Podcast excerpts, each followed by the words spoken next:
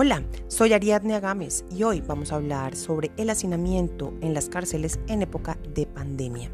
En Medellín, la personería ha llamado la atención debido al hacinamiento en la cárcel nacional Bellavista, que ya supera el 250%. Estamos hablando de que tiene una capacidad para 1.300 personas, pero hoy alberga en sus instalaciones a más de 3.400. William Jeffer Vivas Lloreda es el personero de Medellín y al menos hoy tiene una muy buena noticia.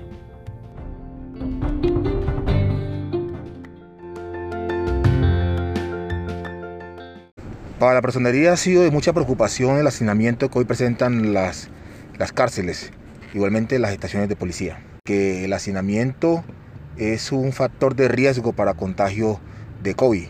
Por esa razón, le solicitamos a la empresa privada que hoy eh, está eh, unida en una fundación llamada, se llamaba Salvar Vidas Ya, para que pudiese apoyarnos con una jornada de desinfección de los establecimientos carcelarios de la ciudad y algunas estaciones de policía.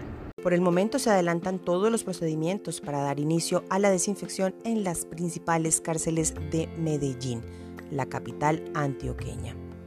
Lo saluda Ariadne Agames y recuerde que todos los días hay una historia que contar.